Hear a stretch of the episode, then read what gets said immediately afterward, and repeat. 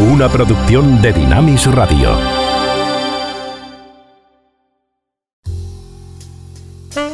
Ruta 66. Un recorrido con José de Segovia por la cultura popular a la luz de los 66 libros que iluminan el camino de la vida.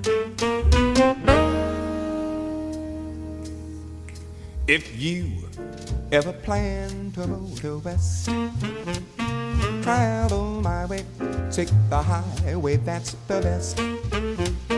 Get your kicks on Nuestra vida está también llena de historias que nos revelan y desvelan el sentido mismo de la vida a medida que pasa el tiempo. En el Evangelio es lo que se llaman parábolas, las enseñanzas del Maestro, por lo cual en forma narrativa se expresa una realidad paradójica y sorprendente. En este nuestro viaje por esta ruta paramos hoy en algunas de las historias de Jesús en ese capítulo 13 de la Buena Noticia según Mateo.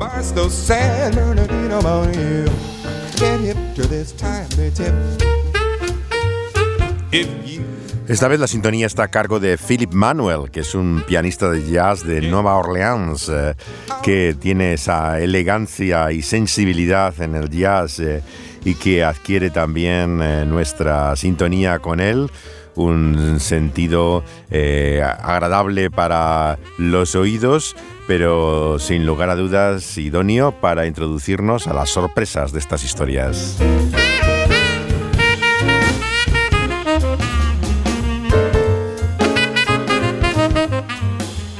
Muchos han pensado que una parábola es simplemente una ilustración, como tomar un cuadro de la vida diaria que Jesús usaba para explicar una historia. Nada más lejos de la realidad. La parábola no es simplemente una historia que se toma como ejemplo. Es algo sorprendente. La clave de todas las parábolas es siempre su conclusión, su historia final. Es lo que llamamos en castellano la moraleja. Ese final, ese gancho, aguijón le llaman en inglés, es el que te deja perplejo al final de la historia con algo que no es lo que tú esperabas. A partir de él releemos toda la historia y adquiere un sentido totalmente distinto. Así también es en estas historias y parábolas que hoy consideramos en este capítulo 13 de Mateo.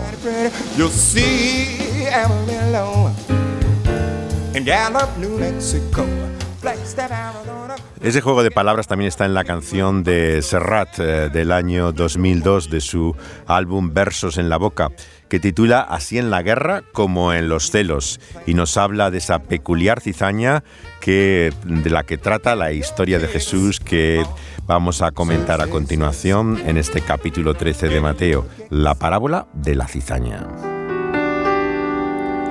Es el exilio del que jamás se vuelve, cizaña que deja el vergel yermo, a hierro mata y a hierro muere, así en la guerra como en los celos.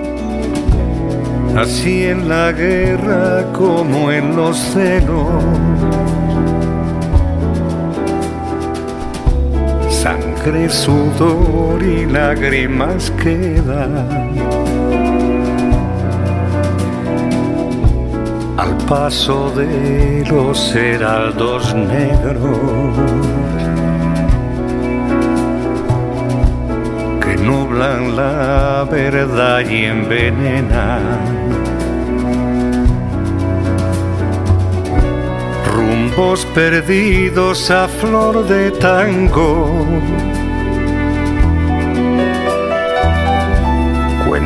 Pendientes, rencores viejos.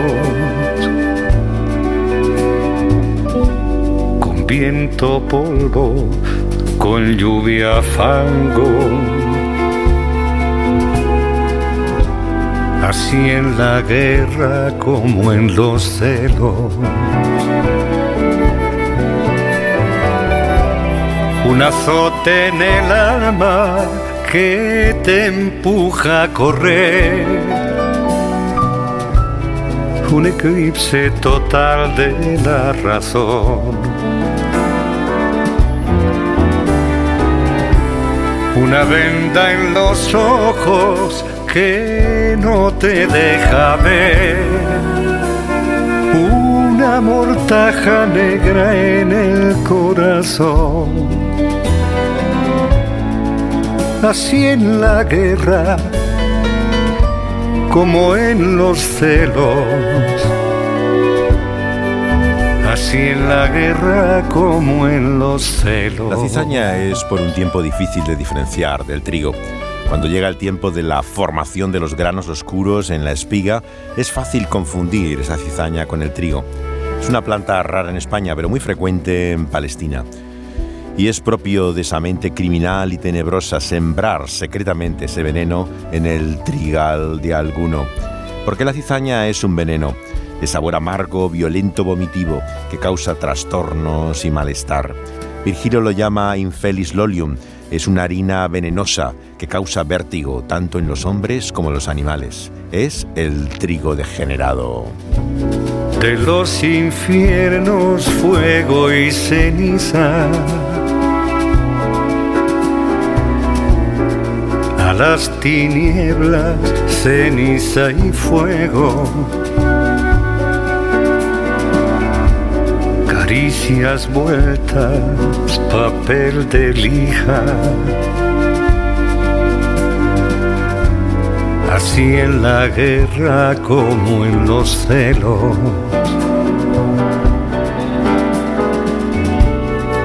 exilio del que jamás se vuelve. Cizaña que deja el vergel yermo. A hierro mata y a hierro muere. Así en la guerra como en los celos. Un azote en el alma que te empuja a correr. Un eclipse total de la razón. Una venda en los ojos que no te deja ver. Una mortaja negra en el corazón. Así en la guerra como en los celos. Así en la guerra como en los celos. Así en la guerra como en los celos. Cuando se descubre la cizaña junto al trigo, lo habitual es dejarla crecer hasta la siega. El trigo crece más alto que la cizaña y es costumbre que por delante de los segadores vayan los que van cortando esas espigas de cizaña. Hay una alusión clara al juicio. Los que han sido cizaña tendrán por destino ese fuego, dice Jesús, pero ese vendrá solamente cuando Jesús vuelva en el día del juicio. Sobre ello canta también Tom Waits. Eh, Jesús va a estar aquí. La cavernosa voz de Waits nos recuerda que Él estará aquí pronto y que en aquel momento le veremos. Será el día de su regreso.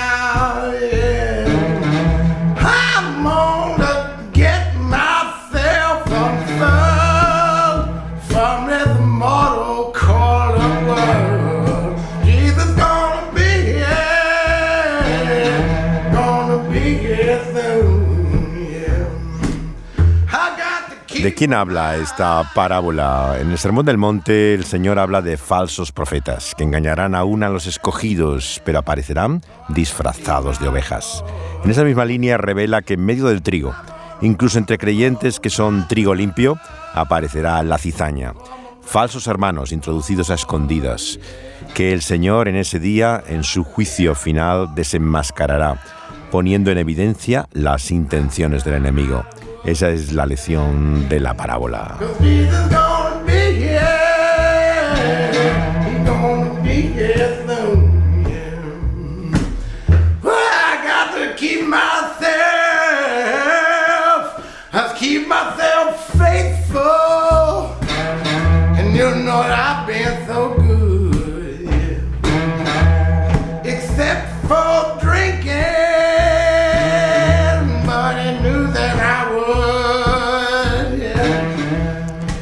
Tom Waits muestra aquí su intención de permanecer fiel, aunque con la excepción de la bebida.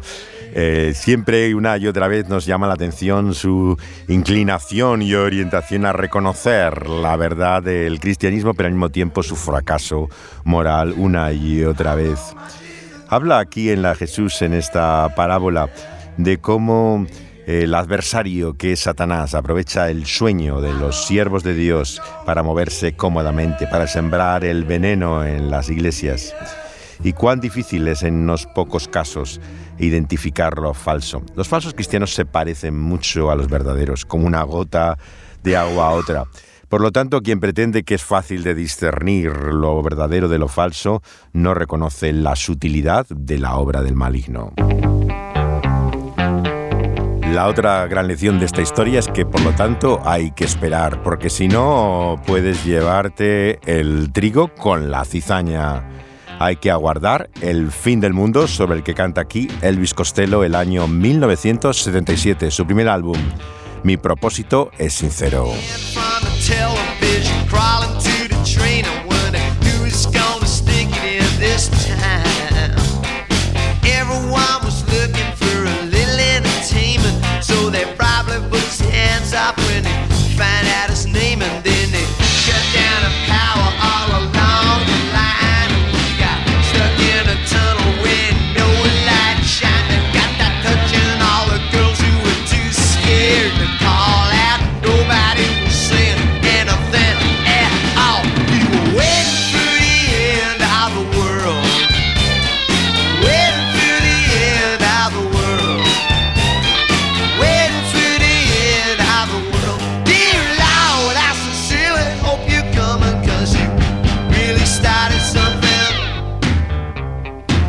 El fin del mundo para Costello no es un escenario apocalíptico de bombas cayendo o desastres ecológicos.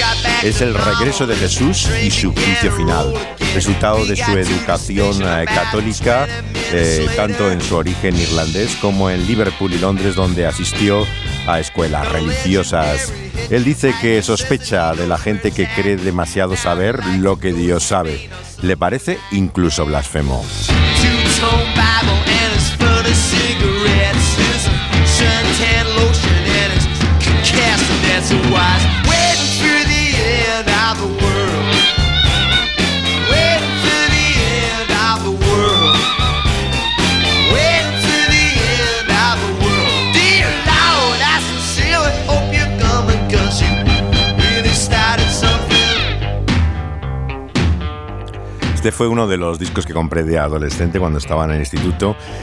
y por mi parecido físico de unas gafas de concha me empezaron a llamar Elvis, no por Presley sino por Costello, que con este disco empezó a ser muy conocido en el ámbito de los orígenes de la movida madrileña.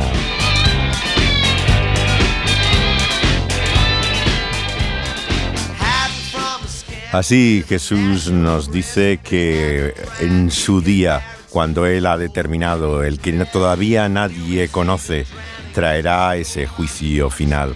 Por lo tanto, no debemos apresurarnos en dictar quién nos parece que es verdadero creyente y quién no, porque podemos caer en el mal que esta parábola nos muestra. Es triste como cuando tantos cristianos parecen tan seguros de saber quién es el verdaderamente creyente y quién no. La parábola nos muestra precisamente que hasta el final no lo descubriremos. Nos podemos engañar fácilmente. Nuestra percepción no corresponde a la verdad de aquel que todo lo conoce.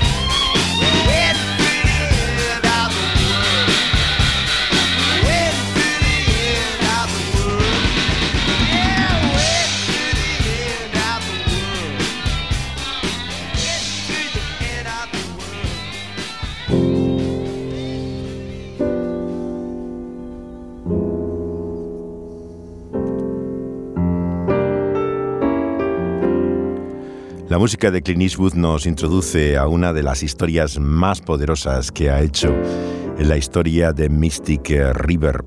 Basado en una extraordinaria novela de Dennis Lehane, nos introduce a un tema muy habitual también en los grandes maestros del cine. Lo que parece un falso sospechoso o el suspenso de no saber realmente si alguien es culpable o no lo es. En esta historia, Clint Eastwood nos muestra de una forma muy clara lo difícil que es discernir qué hay detrás de la realidad de las cosas. En estas vidas devastadas, mentes dañadas, monstruos de un pasado que nos acecha, está la tragedia de un misterio en que la providencia parece oculta y el destino trágico. Esta película es para muchos la consagración de Eastwood, que pasó de ser un actor desconocido de televisión a convertirse, gracias a Sergio Leone, en el icono de lo que los americanos llamaron despectivamente en los años 60 el spaghetti western, esa peculiar mirada europea al mundo del oeste. Eastwood presentaba una imagen hierática que va a contrastar con la creciente violencia de las películas que hace luego con Don Siegel, en las cuales aparece como ese agresivo Harry el Sucio pero será en los años 90 cuando hace este Mystic River que su obra empieza a adquirir el reconocimiento de un universo propio, del cine de autor.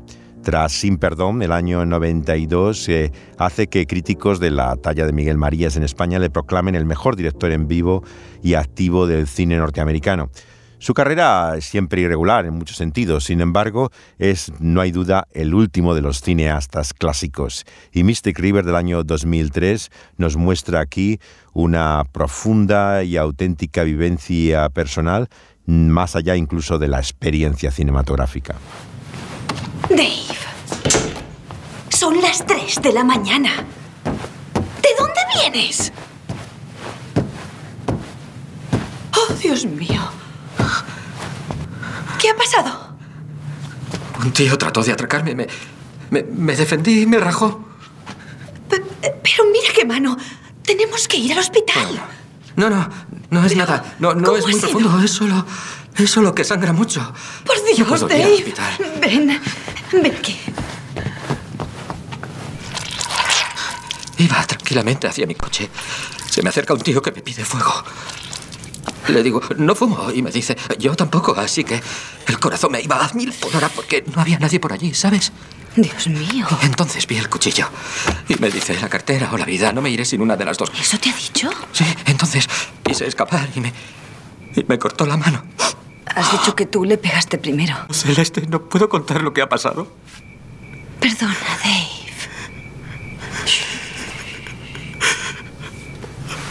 Perdí el juicio. Le machaqué la cabeza contra el suelo. Había sangre por todas partes. Puede que le haya matado. ¿Matado?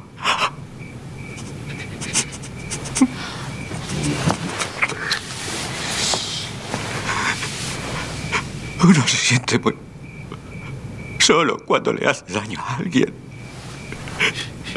Tenías que. Te sientes como un extraño.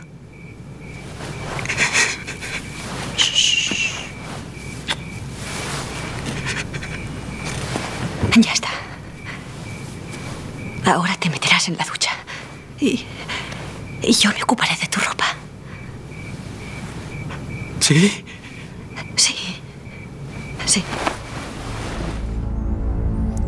El misterioso personaje que interpreta a Tim Robbins en la película que conocemos al principio como un niño que ha sido secuestrado y abusado durante días y que a esta edad adulta, casado ya con el personaje de Marcia Gay Harden, eh, vive totalmente acechado por las tinieblas y oscuras eh, fantasmas de ese trauma que ha vivido en su infancia.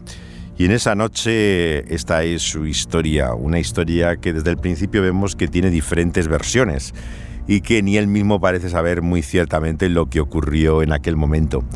Eastwood leyó en un periódico un resumen de la trama de este libro de Dennis Lehane, adaptado al cine por Brian Helgeland. Había hecho ya una media docena de novelas, él, sobre una pareja de detectives privados, pero no es hasta Mystic River, el 2001, que logra combinar el deseo propio de todo relato policial por averiguar lo que realmente pasó, con una hondura psicológica, una intensidad tal que crea un espacio de pesadilla, de claves dispersas que terminan encajando en un drama con proporciones de una tragedia clásica. El escritor nos introduce así en esta historia en un turbio laberinto sin salida, lleno de desastres, que tropiezan finalmente con ese muro sellado que es la peripecia íntima de cada cual. Ya que no estamos ante un tradicional relato de misterio en que alguien muere asesinado, sino ni un sagaz detective que está atrapando al criminal, sino que lo que se plantea aquí son cuestiones más profundas. Es el sentido de fatalidad que parece traer el tiempo, la impresión que tenemos una y otra vez al constatar el carácter aparentemente irremediable del fracaso humano. Jamás en mi vida he visto nada parecido. ¿Qué han encontrado?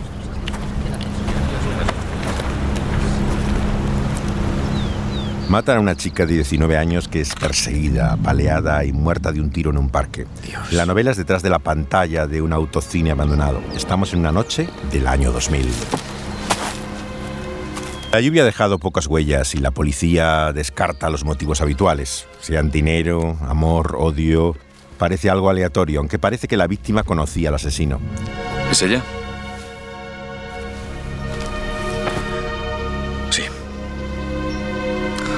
La llevaremos al depósito y que la identifique el padre. La sangre procede de una herida en la cabeza. La golpearon con un objeto de madera. Pero eso no la mató. La dispararon por segunda vez. Parece que con una 38. ¿Y qué le digo yo al padre? Hola, Jimmy. Estabas en deuda con Dios y se la ha cobrado. Estabas en deuda con Dios y se lo ha cobrado, dice el personaje de Kevin Bacon, el policía que investiga este caso y se reencuentra con sus dos antiguos amigos, el que hace Sam Penn y el que hace eh, Tim Robbins, que no ha vuelto a ver desde hace mucho tiempo, desde aquel día de 1965 en que en este lugar que llama Buckingham, que no es ni, manes, ni menos que el Boston de todas las novelas de Denis Lehane, dos degenerados se han hecho pasar por policías. Se han llevado a un niño en un coche y los dos amigos han visto el secuestro de su compañero y son ahora un comerciante y un policía. Jimmy, interpretado por Sean Penn, obtuvo el, de hecho el Oscar por esta película. Acaba siendo un ladrón, está en la cárcel, se ha reformado por amor a su hija y es ahora un sobrio y recto trabajador entregado a su familia. Y es su hija la que es asesinada esa víspera de la primera comunión de su hermana. El policía que lleva el caso es Kevin Bacon, su antiguo compañero de juegos que vive instalado en la parte más acomodada de la ciudad. Le acaba de abandonar su mujer cuando estaba embarazada y una y otra vez intenta conectar con ella sin aceptar la realidad de su divorcio. ¿Has pensado en cómo una pequeña decisión puede cambiarte la vida? Dicen que la madre de Hitler quiso abortar. Al final cambió de opinión. ¿A qué te refieres? ¿Y si tú o yo hubiéramos subido a aquel coche en vez de Dave Boyle? ¿Qué coche? ¿De qué estás hablando? De que si hubiera subido a aquel coche, mi vida hubiera sido diferente. Mi primera mujer, Marita, la madre de Katie, era una mujer preciosa. Digna. Como tantas mujeres hispanas, y ella lo sabía. Había que tener pelotas para acercarse a ella, y yo lo hice. Teníamos 18 años, los dos. Estaba embarazada de Katie. A eso me refiero, Sean. Si yo hubiera subido al coche aquel día, me hubiese hundido y no me habría atrevido a acercarme a ella. Katie no habría nacido. Y no la hubiera matado. No. ¿Entiendes? ¿Os veis con Dave? Se casó con mi prima Celeste. Pero cuando era niña, Después de morir su madre, yo acababa de salir de prisión. No soportaba estar sola. Podía estar llorando o no, pero te, te miraba a menudo como si, como si no fuera a volver a verte. Y durante un par de segundos el sábado me miró de esa forma. Bien. La misma mirada. Es información. La recogemos, la juntamos y vemos si encajan los detalles. ¿Dice que ha estado en la cárcel? Oh, Dios. Ya empezamos. Waiting. Solo he preguntado. Hace 16 años cumplí dos años por robo en Deer Island. ¿Le ayudaréis a encontrar a la asesina de mi hija? En fin, solo he preguntado. Olvidémoslo. Volvamos. ¿Cómo le- Lo siento. Tranquilo, Lo tranquilo, siento, tranquilo. lo siento.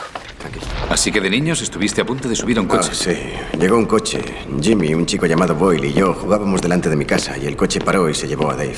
¿Rapto? Sí, fingieron ser policías. Convencieron a Dave para que subiera al coche y le retuvieron cuatro días hasta que se escapó. ¿Les detuvieron? Uno había muerto, al otro le detuvieron, le ahorcaron en su celda. Lo merecía. ¿Y tu amigo Jimmy Marco? En el momento en que le vi supe que era un ex convicto. No la pierden nunca, ¿sabes? Esa tensión acumulada en los hombros. El niño secuestrado Dave, que escapó del sótano donde le encerraron para abusar de él durante cuatro días, un grupo de pedófilos, es como si se hubiera convertido ahora en un vampiro. Es una especie de muerto vivo, representado aquí magistralmente por Tim Robbins, que consiguió por esa contenida actuación también otro Oscar al mejor actor de reparto. A pesar de ser un buen padre, su mujer, también atormentada, eh, Marcia Gay Harden, sospecha de su marido cree que pues capaz de hacer cualquier cosa. Y por qué no, también podría ser el asesino, ya que aquella noche llegó a casa ensangrentado, como hemos oído, herido en una mano, con historias incongruentes. Había visto a la chica en un bar bailando, había sangre en el coche con el que estuvo en la zona donde aparece el cuerpo. Y además hay niños que se prostituyen. No se sabe muy bien lo que pasó, pero tiene secretos, la mente sucia. No hay duda de que la memoria le duele, pero esa inseguridad solamente produce lástima. Sobre él pesa toda esta gravedad de una historia que corre bajo el signo de ese pantanoso río Mystic, cuyas aguas fluyen incesantes, como el tiempo, pero que tiene en su seno realidades yaciendo como lastres inamovibles en sus profundidades. Son las cosas que uno ha hecho y ha sufrido sin que podamos quitarlas de nuestra cabeza. Dave. Dave. No hay nada en el periódico. ¿Sobre qué? ¿Sobre qué va a ser? Oh. Bueno, no sé, cariño. Puede que no le hiciera tanto daño como creí. Es un malhechor, no acudirá a un hospital. Sí. Claro. En cualquier caso, ¿qué más da, no? Katie Markham ha muerto. Eso es lo único importante, ¿verdad? ¿Qué secretos esconden estos personajes? ¿Qué es lo que hay finalmente debajo de esa alfombra? Hay historias que los ríos pueden contar y verdades que no pueden esconder, que en cierto modo nos unen inconscientemente y nos llevan a lugares inesperados, como el miedo, la traición y el asesinato.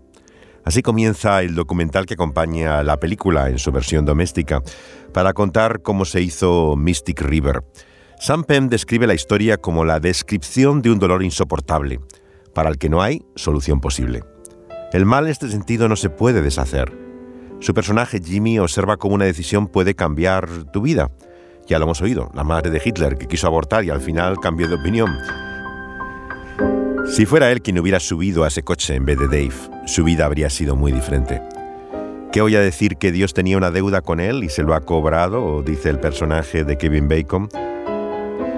Ese final trágico que no vamos a desvelar va acompañado en una escena al río en que Sam Penn dice, aquí enterramos nuestros pecados, lavamos nuestras conciencias. Eh, Celeste, ¿puedo hacerle una pregunta? Sí, ¿a qué hora llegó a casa Dave el sábado por la noche? ¿Qué? Es solo un detalle. Estamos intentando comprobar lo que hizo Katie aquel día y estoy seguro de que Dave le ha dicho que la vio en McGill's aquella noche. ¿Crees que Dave mató a Katie? No, por Dios. Yo no he dicho eso. ¿Cómo iba a pensar eso? No lo sé.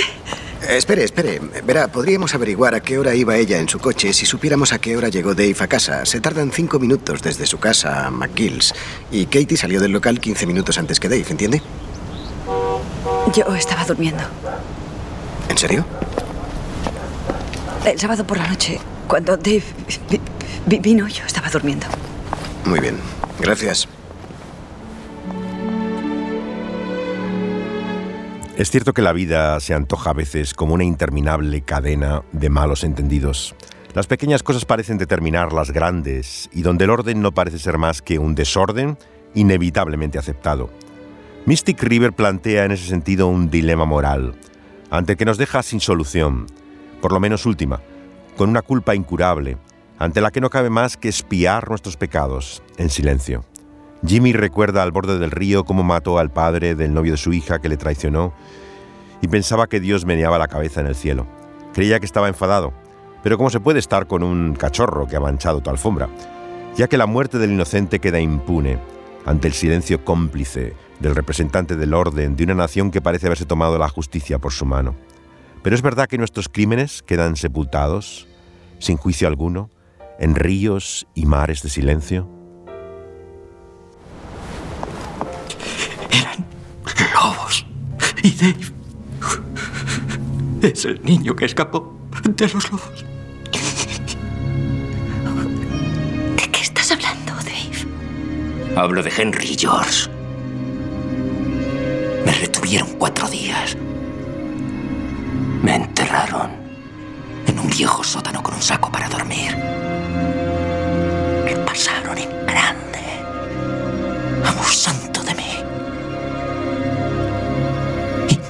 Vino a ayudarme. Y Dave tuvo que imaginar que era otra persona.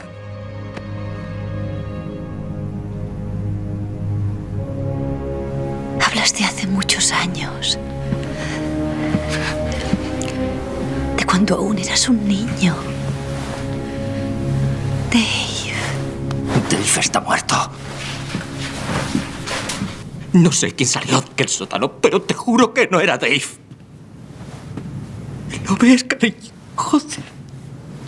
Es como en los vampiros.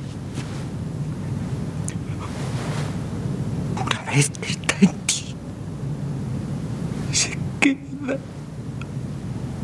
¿Qué es lo que se queda?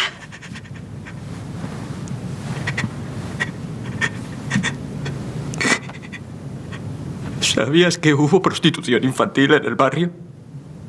¿Qué?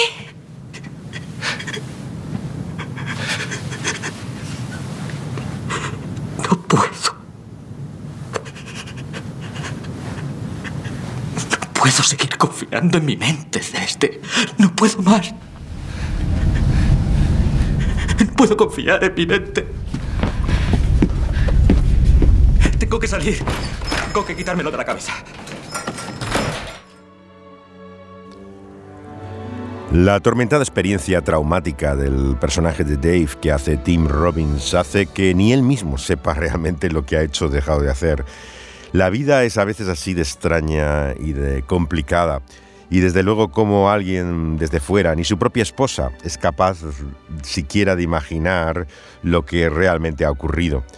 Lo que te muestra historias como Mystic River es que no somos Dios para poder juzgar lo que una persona es. No sabemos sencillamente, no conocemos todo. Sin embargo, una y otra vez nos engañamos, nos hacemos la impresión de que podemos saber más de lo que sabemos.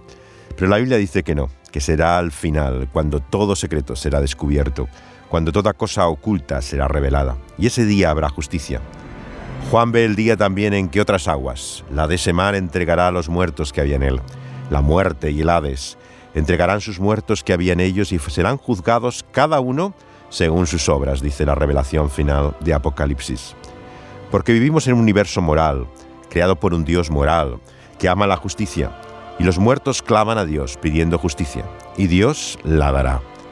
Ante el fluir del río de la vida podemos como Jimmy llegar a esa cabalgata final pensando que nosotros somos los fuertes, porque decidimos con nuestra voluntad y creencias cuál es la verdad.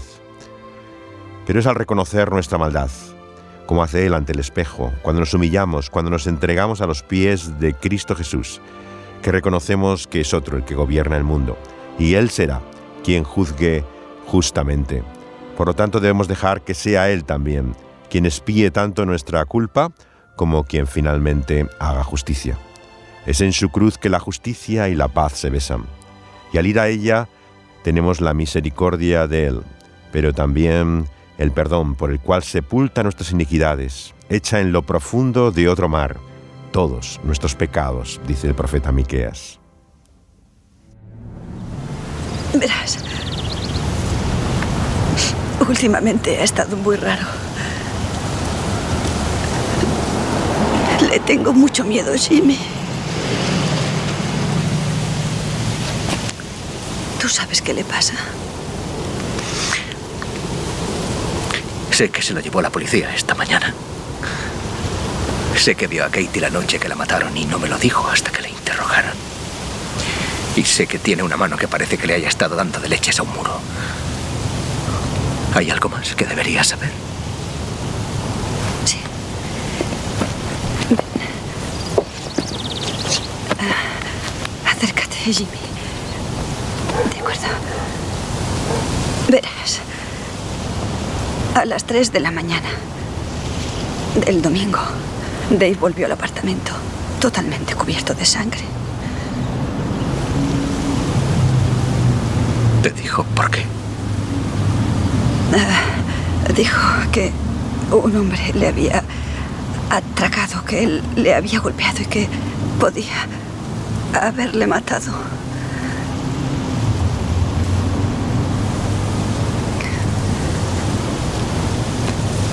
Pero la prensa no, no publicó nada.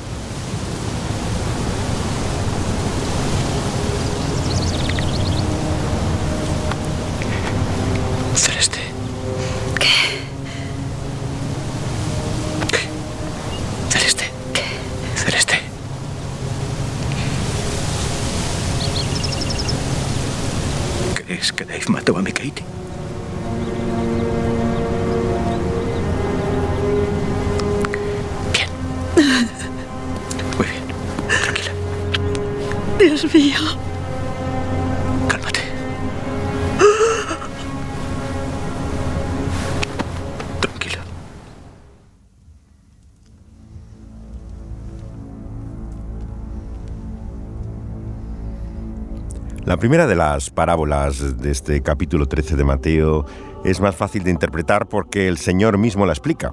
Los detalles de la parábola que aparecen en los versículos 24 al 30 nos dan las claves. Al analizar el pasaje, algunos le han dado mucha importancia a un detalle en la explicación de Jesús, que se encuentra en el versículo 38. En el versículo anterior Jesús ha explicado que el que siembra la buena semilla es el Hijo del Hombre. Una explicación que se aplica a la primera parábola. Sin embargo, muchos la han querido extender a esta segunda y insisten en el hecho de si el campo es el mundo o es la iglesia. Claro, las consecuencias y son bastante diferentes de pensar si hay que dejar crecer la cizaña con el trigo en la iglesia o en el mundo. Son, por un lado, eh, digamos, desautoriza cualquier disciplina en la iglesia y por otro lado vemos que eh, te muestra que incluso en, el propio pueblo de Dios existe la, la posibilidad de esa eh, fe aparente y falsa al mismo tiempo. Como todos estos dualismos de interpretación nos puede llevar a muchos extremos. Hemos dicho que una de las reglas básicas de interpretación de las parábolas es comprender que lo importante es su conclusión. Es a partir de ahí que todo adquiere sentido. Por lo tanto, lo más significativo no es a qué corresponde cada elemento de la parábola, quién es cada personaje o qué es cada eh, lugar que en él se menciona, sino entender el sentido general último, ¿no? ¿Qué es lo que ocurre en el mundo, ¿no? Como en la iglesia. Lo que vemos es la actuación de ese mal que está ahí desde el principio, desde Génesis 3, actuando, bien por el pecado como por esa serpiente antigua que es el diablo, y que lo que hace es falsificar la obra de Dios. Lutero el reformador solía decir que Satanás es el mono de Dios, es el simio que es capaz de imitar lo más cercano posible a la realidad lo que Dios hace. Por eso cada momento de avivamiento y despertar espiritual acompañado de señales sobrenaturales es imitado también por artes malignas, igual que vemos que Faraón hace con sus propios magos ante los milagros que hace también Aarón y Moisés en esa historia. Pero debemos discernir, distinguir lo verdadero de lo falso. Si me quieres tanto, quiero que me lo digas. ¿Crees que maté a Katie, verdad? No hables, Dave. No digas nada. No, he matado, pero no a Katie. Ya. La historia del atracador. No era un atracador. Era un hombre que estaba abusando de un muchacho en su coche. Era un jodido lobo. Un vampiro.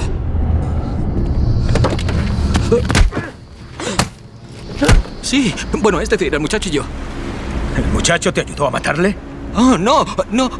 ¡Acabas de decir! ¡El muchacho y tú! No, olvida, olvida eso. A veces, a veces se me va la Tu cabeza. mujer cree que mataste a mi hija. ¿No es mejor que crea que mataste a un pedófilo en vez de a Katie? A la gente no le importa que muera gentuza así. ¿Por qué no le dices la verdad? No sé, es posible. Es que pensé que, que me estaba convirtiendo en él, pero, pero yo no maté a Katie. No recuerdo haber oído que hayan encontrado el cadáver de un tío. ¿Y vosotros? No, yo tampoco. Me tiene el maletero de mi coche. Jimmy, ¿se puede saber a qué juegas? ¿Vas a dejar que se explique? Cárgate, ¡Mátale, Jimmy! No es un spoiler, por lo tanto, cuando decimos que esta obra tiene un final abierto. Las imágenes que no pueden ver, junto con los diálogos, te muestran otra visión alternativa de lo que ocurrió, de acuerdo a lo que el personaje de Dave está contando. Y finalmente, como en la vida misma, tenemos que reconocer que no sabemos la verdad. Creemos nosotros conocer todo y poder descubrir la realidad, pero como tantas veces la propia justicia misma tiene que realizar, eh, lo que ha sido el juicio paralelo en las redes sociales, en los medios de comunicación, no corresponde a la realidad eh, de la responsabilidad de ese mal que se está juzgando popularmente. Las evidencias no son claras al respecto. Por eso es que finalmente también Jesús en su parábola nos muestra que debemos descansar, dejar el juicio a aquel que tiene realmente la capacidad para poder hacerlo justamente. 19 años. Yo no maté a Katie. 19 años. ¿Cómo has podido? Mírame, Jimmy. Te estoy mirando, Dave. Te estoy mirando. ¿Por qué lo hiciste? Yo y mi hijo. Yo y Celeste. Queda tantísimo por arreglar. Pues empieza en este instante. Admite que lo hiciste. No habrá mentiras, no habrá secretos. Quiero irme a casa con Celeste. Quiero sentir a Celeste. Primero tienes que cumplir tu condena como hice yo. Admite que lo hiciste. El muchacho. Nombra otra vez a ese muchacho. Y te hablo de arriba abajo.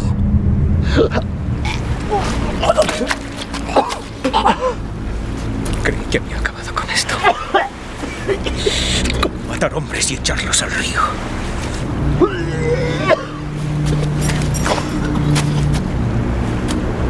Admite que lo hiciste, Dave, y te dejaré vivir.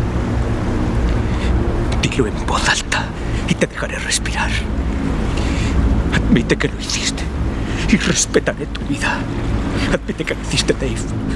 Admite que lo hiciste, Dave. Admite que lo hiciste. Admite que lo hiciste. Aquí enterramos nuestros pecados. Y lavamos nuestra conciencia.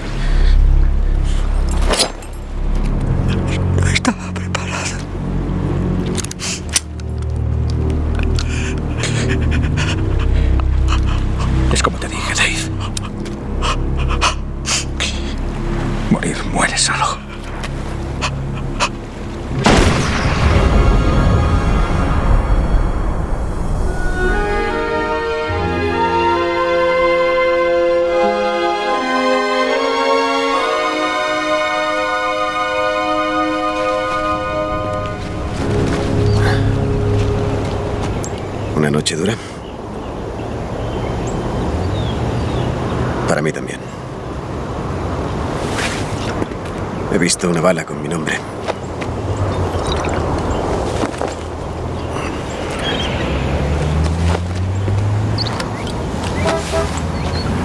Los tenemos, Jimmy. ¿A quiénes? A los asesinos. Han confesado.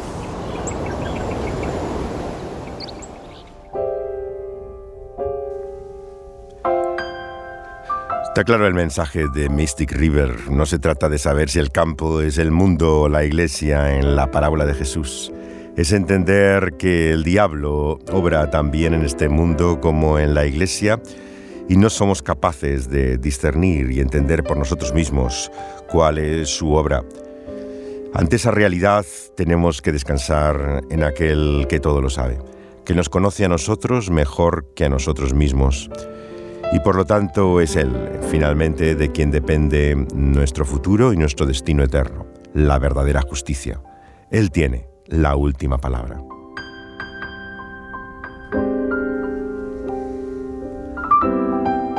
Su obra en este mundo parece a veces tan pequeña que apenas se puede ver. Es demasiado pequeña, como dice la canción que vamos a escuchar de Esperanza Spalding. Y esta realidad también la muestran dos parábolas a continuación de Jesús que aparecen en los versículos 31 al 33, que nos ayuda a entender la una a la otra. Son la semilla de mostaza y la levadura.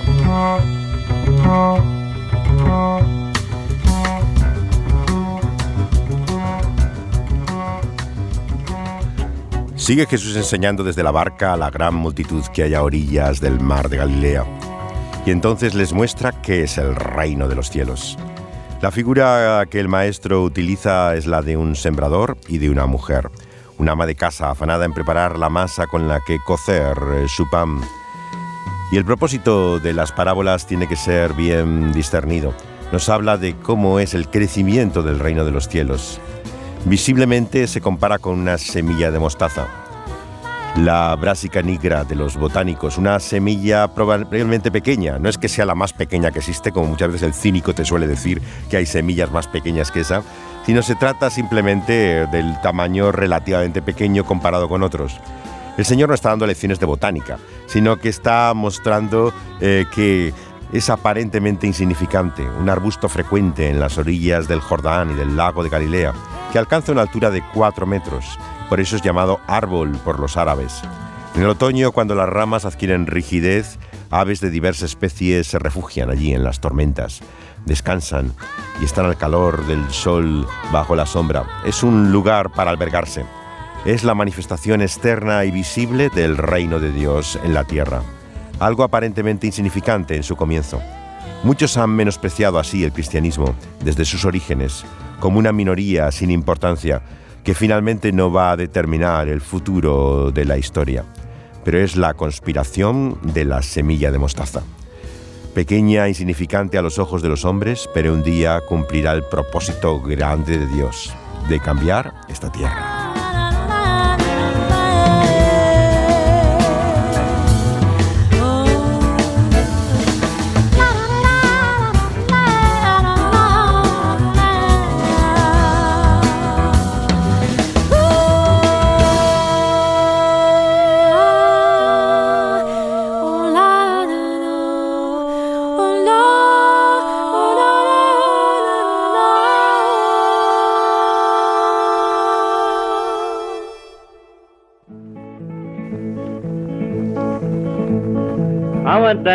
Fishing hole, and I sat down with my fishing pole. Some grabbed my hook and they got my bait and it jerked me out in the middle of the lake. Y este es el primitivo sonido del trovador vagabundo por antonomasia, Buddy Guthrie, el mito tan admirado por hombres como Dylan eh, desde su juventud, eh, que con tanta frecuencia recurre a la Biblia como Pete Seeger para mostrar sus historias. Aquí también en esta canción eh, narrada oralmente habla de la pesca con un doble sentido, como tiene también Jesús en la historia que viene a continuación. Porque después de esa levadura, que es el proceso de fermentación imparable en que toda la masa va alcanzando el volumen y mostrando la realidad de esa obra del poder de Dios, hay tres ilustraciones, casi no llegan a parábolas, la del tesoro, la de la perla y la de la red. Una es la historia de ese tesoro para el que hay que sacrificarlo todo para adquirirlo, y la perla, como se obtenía en el Golfo Pérsico y en el Océano Índico, era también un, bien muy preciado y se busca cómo se ha de intentar adquirir eh, con todo lo que uno tiene. Y la última de estas parábolas es la red, eh, algo característico de las historias de Jesús, eh, utilizando estos símiles de pescadores las redes que utiliza para esa pesca con el doble sentido que tantas veces Jesús le da en sus historias. Stagnate water's a stinking thing, slick on top and all turn green.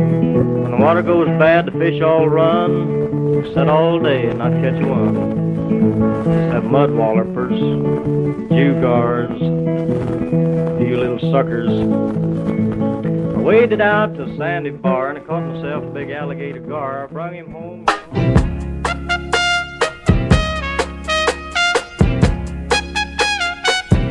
You can get it if you really want. You can get it if you really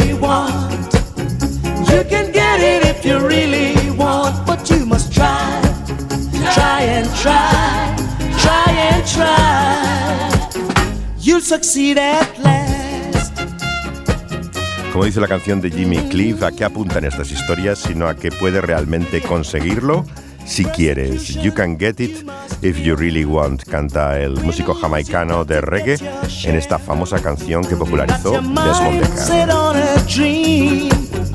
You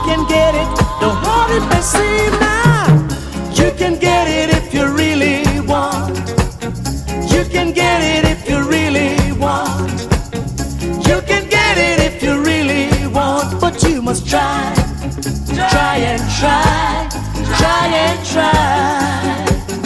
You'll succeed at last. I know it. Listen. Rome was not built in a day. Opposition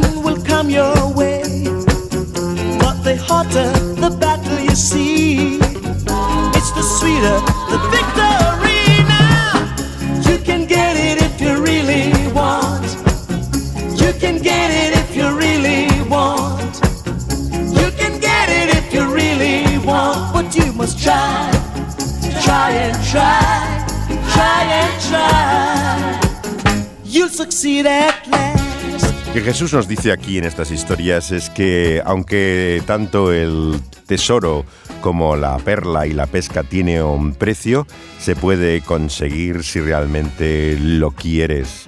Vale la pena, de hecho, perder todo lo que tenemos para ganarlo, porque nos habla en definitiva de Cristo Jesús, de la vida que hay en Él y del coste que significa seguirle, del perla de gran precio que es la salvación en definitiva que Jesús nos ofrece en su reino.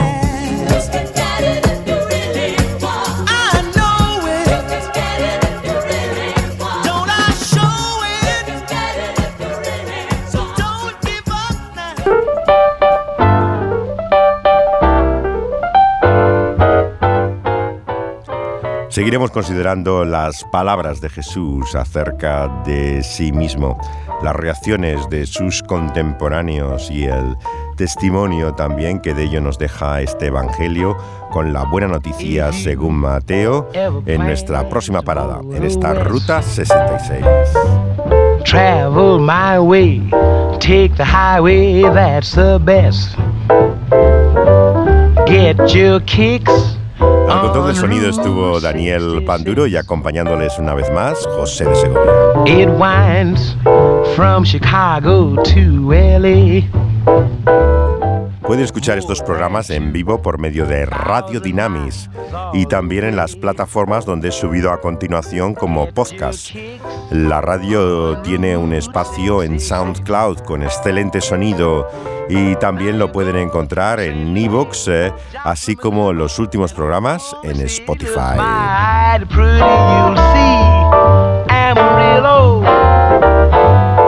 Gallup, New Mexico, Flagstaff, Arizona, Les esperamos en la próxima parada en este viaje. Boston, San Bernardino. Won't you get hip to this timely tip